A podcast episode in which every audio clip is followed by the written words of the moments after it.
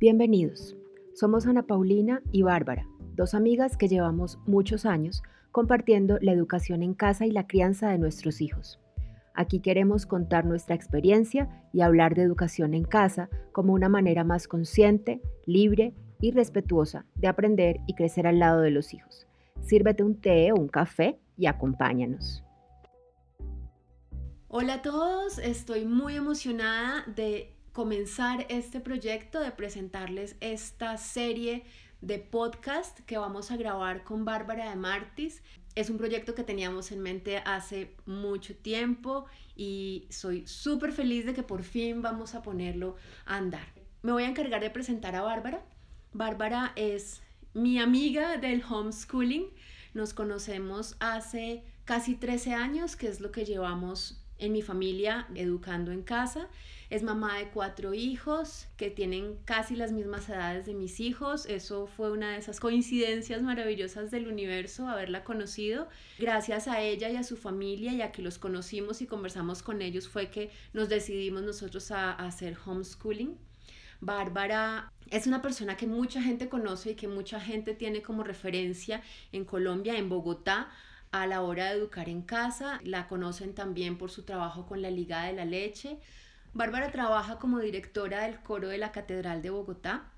Es viuda hace cuatro años, está a cargo de sacar adelante a esta gran familia. Sus hijos nunca fueron escolarizados, como dice ella, se educaron siempre en casa y fuera de la casa. Y yo te agradezco mucho, Ana Paulina, por esta oportunidad, por esta iniciativa que es realmente tuya. Hace tiempos estoy un poco desconectada de, del mundo del homeschooling, digamos de manera más presencial y más formal y ahora voy yo a presentarte. Ana Paulina es mi amiga del alma, del homeschooling y de otra cantidad de aventuras. Nos conocimos en Cajica hace 13 años, como ella lo dice. La veo paseando en el coche a su, a su bebé que tiene ya 13 años. Y coincidimos en tener varios de nuestros hijos de edades exactas. Y ella se dejó contagiar fácilmente por esta idea de, de educar a los niños por fuera del sistema escolar. Ana Paulina es una dura esa es la palabra que más la describe en muchos aspectos. Ha llevado sobre sus hombros la red en familia que invita y acoge a las familias que quieren votarse a la aventura de educar por fuera del sistema escolar. Ana Paulina es mamá de cuatro muchachos, dos niñas, dos niños, ya saliendo adelante, eh, mayores de edad de ellos. Ana Paulina es ingeniera electrónica y creo que todo lo que hace y es capaz de hacer ha enriquecido este mundo del homeschooling en Colombia. Es tal vez la cabeza más visible de la red en familia definitivamente, pero también de este, de este mundo. Y creo que todos los días de su vida, de la mañana a la noche, empuja el tema de la educación en familia de una manera absolutamente genuina y desinteresada. Creo que esa es la mejor presentación que puedo hacer de ella. Sabe hacer de todo, desde panes hasta bolsas ecológicas y, esta aventura me entusiasma mucho. No, qué presentación más bonita. Creo que voy a tener que volver a hacer la tuya porque ya me siento mal de no haber dicho tantas cosas lindas que hay para decir de ti como las que dijiste tú de mí. Bueno, decidiendo sobre qué queríamos empezar a hablar, llegamos a una frase que creo que por ahí queremos empezar. Queremos hablar de a la hora de educar en casa, primero lo primero, ¿cierto? Cuando las familias empiezan a educar en casa están como abrumadas con un montón de ideas y un montón de preguntas y de pronto un montón de, de cosas que quieren aclarar y frentes que quieren atender y no saben cuál atender primero. Muchas, muchas, y es lo que veo ahora, creen que el primer frente que tienen que atender es aclarar cómo van a certificar sus hijos o muchas otras creen que lo primero que tienen que tener claro es de dónde van a sacar los contenidos académicos que quieren cubrir con sus hijos. Nosotras hemos conversado mucho de cómo vemos a las familias ahora que se están acercando a la educación en casa, cómo las vemos diferentes a, lo que sucedía hace 12 o 13 años cuando nos conocimos y yo empecé. Y queremos un poco como hablar de qué es para nosotras eso primero que quisiéramos nosotros pedirle a las familias o sugerirle que atiendan antes que todo lo demás. Sí, creo que resumes muy bien esa, como eso que llevamos entre pecho y espalda en varias de nuestras conversaciones y nuestras reflexiones sobre la educación en familia o la educación por fuera del sistema escolar. Para mí, primero lo primero, creo que es reconocer la inevitabilidad que hay en el ser humano de aprender. Creo que cuando reconocemos que los seres humanos estamos diseñados para aprender, ojalá aprender con H intermedia, todo lo demás se resuelve de alguna manera, no diría yo solo, sería demasiado ingenuo pensar que no hay que hacer nada, pero sí se resuelve de una manera orgánica. Es cuando reconocemos, cuando constatamos, cuando tenemos claro que todos los seres humanos, niños, medianos, adultos, jóvenes, adolescentes, estamos diseñados para aprender y que aprender no es nada distinto a recibir las impresiones que nos rodean y darles significado. Cuando eso está claro, eso es lo primero. Lo demás, currículum o no currículum, plataforma o no plataforma, certificación o no certificación, viene por añadidura, viene después. Primero es reconocer que los niños, que es de quienes estamos hablando, que se van a educar en nuestra casa o por fuera de ella, están diseñados para aprender. Y eso nos quita la mitad, si no más, de la carga, del miedo, de la angustia que produce pensar que nosotros tenemos que suplir un sistema que nos han ido enseñando a lo largo de los años nadie puede suplir, que solo el sistema educativo tradicional le puede dar a los niños lo que los niños necesitan.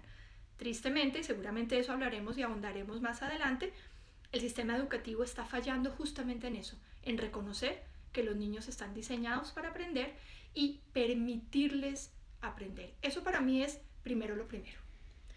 Aunque yo pienso que ese primero es un acto de fe, ¿no? Y no, no creo que haya muchas familias que puedan verlo desde el principio con claridad.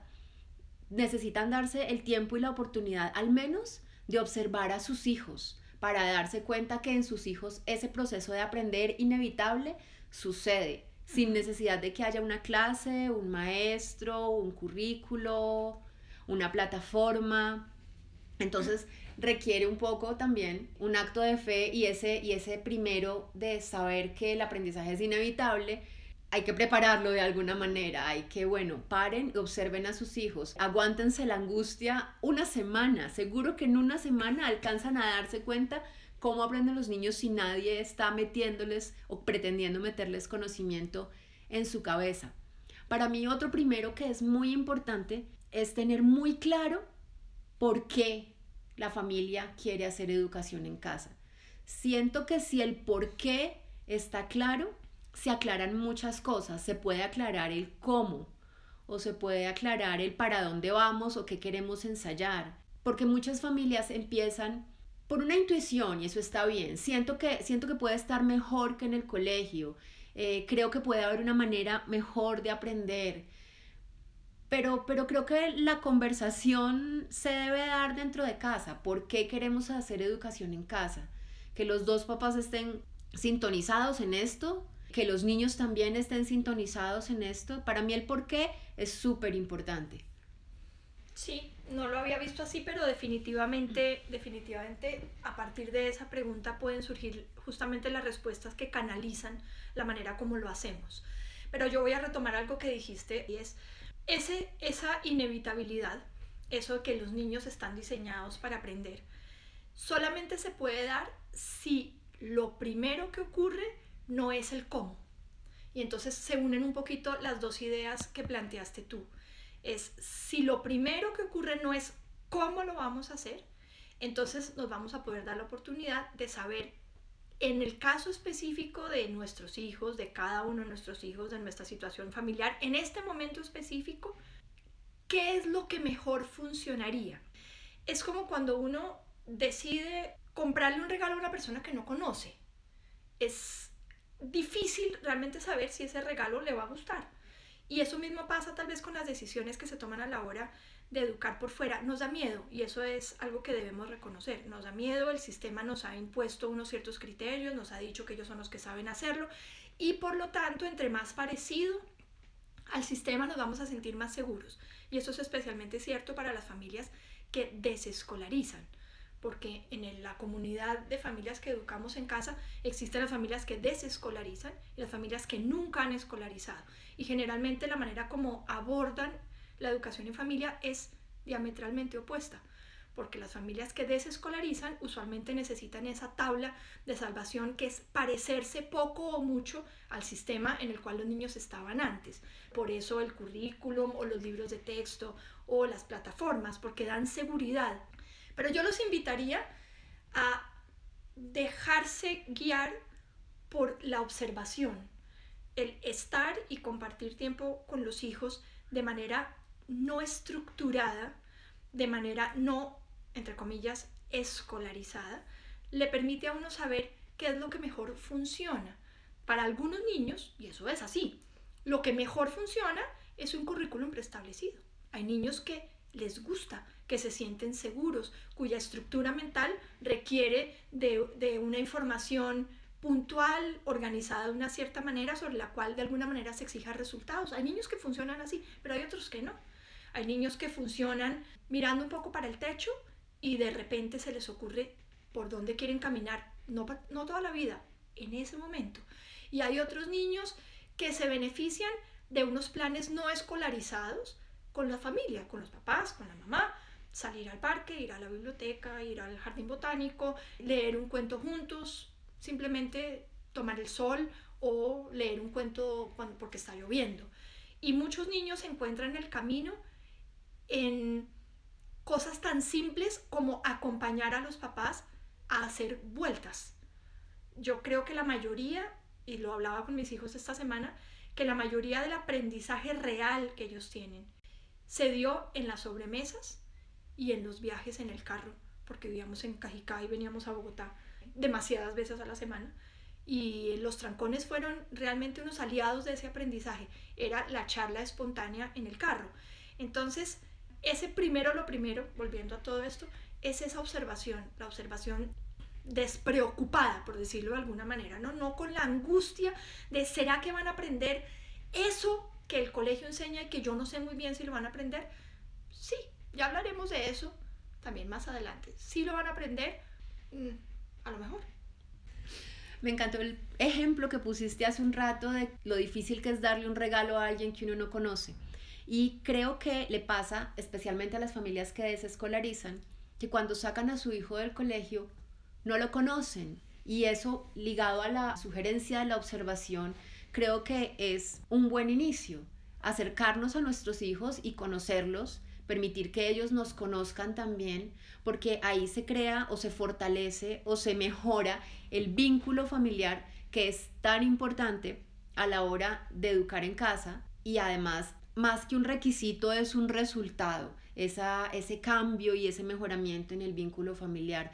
Entonces creo que educar en casa a nuestros hijos es claramente darles un regalo, pero necesitamos conocerlos para saber cómo escogemos ese regalo que sea mejor recibido por ellos y que lo puedan disfrutar más y que les ayude a florecer y que les ayude a convertirse realmente en todo lo que pueden llegar a ser. En este, en este primero, lo primero, y volviendo, yo voy a, a machacar siempre sobre ese tema, sobre ese tema de, del acto de fe del que hablaba Ana Paulina, creo que de las cosas que primero debemos tener claras a la hora de desescolarizar o decidirse a no escolarizar, es saber que ese acto de fe es exactamente eso, es correr un riesgo sin saber exactamente cuáles van a ser los resultados. Porque yo le temo a tomar la decisión de desescolarizar porque estamos seguros de que se producen mejores resultados académicos, por ejemplo.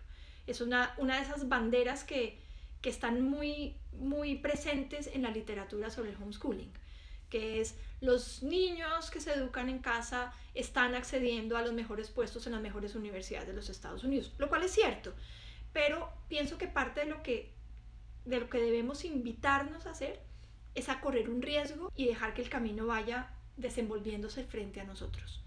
Y eso requiere otra cosa que creo que está entre lo primero, que es la flexibilidad. La flexibilidad quiere decir ser capaz de amoldarse, ser capaz de cambiar el curso de las cosas que creíamos que ya sabíamos cómo se hacían. Y ese ser capaz de cambiar el curso no, no ocurre solamente cuando uno se bota al agua y decide desescolarizar, por ejemplo, sino a lo largo de todo el camino. Porque como tantas cosas en la vida, lo que funciona hoy no funciona mañana. Cuando las respuestas están claras, nos cambian las preguntas. Cuando creemos que ya lo sabemos hacer, empieza a no funcionar. Cuando la tenemos clarísima porque con nuestro hijo mayor nos fue maravillosamente, con el segundo no funciona. Entonces la capacidad de amoldarse, la capacidad de cambiar el camino, de cambiar de perspectiva, de reconocer los momentos de frustración, de reconocer los momentos en que nos sentimos perdidos, porque por alguna razón cuando nos sentimos perdidos y confusos dentro de algo que ya está establecido como el sistema, simplemente como dicen los argentinos no la bancamos, ¿cierto? No tenemos más remedio que sacar el pecho y seguir adelante. Pero cuando nos sentimos confundidos o nos sentimos frustrados o nos sentimos eh, atemorizados por una decisión que es tan distinta a la regla, a la norma, creemos que inmediatamente hay que cambiarla, hay que meterse dentro de la norma para poderlo arreglar. Y resulta que no, sentirse frustrado, reconocer que uno está frustrado, reconocer que es difícil, reconocer que no estamos contando con esa dificultad específica, es parte de la solución. Y pienso que primero lo primero es estar dispuesto a ser flexible. Cuando se antepone a esa flexibilidad la rigidez de un currículum, un sistema específico, una determinada plataforma, unos logros que hay que tener en una cierta cantidad de tiempo, realmente creo que se pierde uno de lo mejor que ofrece el homeschooling. Sí, creo que ese saltar, tomar un riesgo sin saber qué va a pasar y ser flexible ante lo que vaya surgiendo, también puede ser de cierta manera un reconocernos más humanos, menos perfectos, que no tenemos el control y que no nos la sabemos todas. Y eso es súper difícil cuando uno viene de un sistema escolarizado en el que todo está escrito, todos lo sabemos, sabemos cuál es el siguiente paso, sabemos cuál resultado es bueno y cuál resultado es equivocado, tenemos unos parámetros de medición aceptados por todo el mundo y todo eso también va en, en ese inicio. Nosotras lo vemos ahora muy claro porque llevamos toda la vida en esto, pero para las familias que inician, esa es ese, es, un paso muy difícil de dar.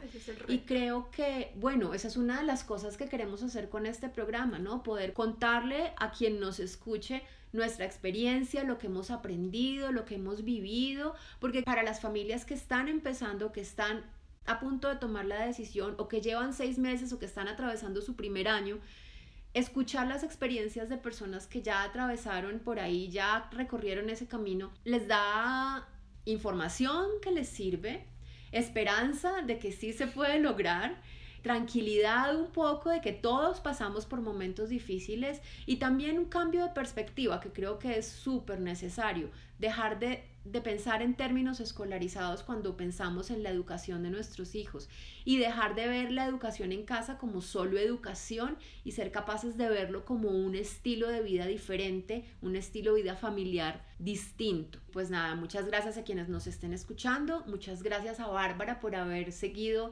esta idea loca de pararnos aquí frente a un micrófono a contar lo que ha sido nuestra vida educando a nuestros hijos.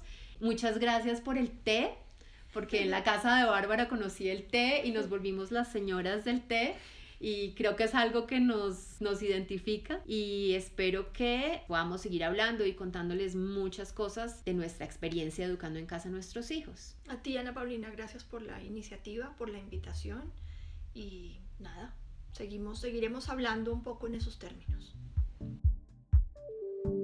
Detrás de cada capítulo hay muchas horas de trabajo en edición y grabación, gracias a las cuales puedes escucharnos cada semana. Si quieres apoyar este trabajo para que sea posible continuarlo, puedes hacerlo a través de la plataforma Buy Me a Coffee, por medio de la cual haces un aporte equivalente a comprarnos un café. Puedes encontrar el enlace en la descripción del episodio y también en la descripción de nuestro programa.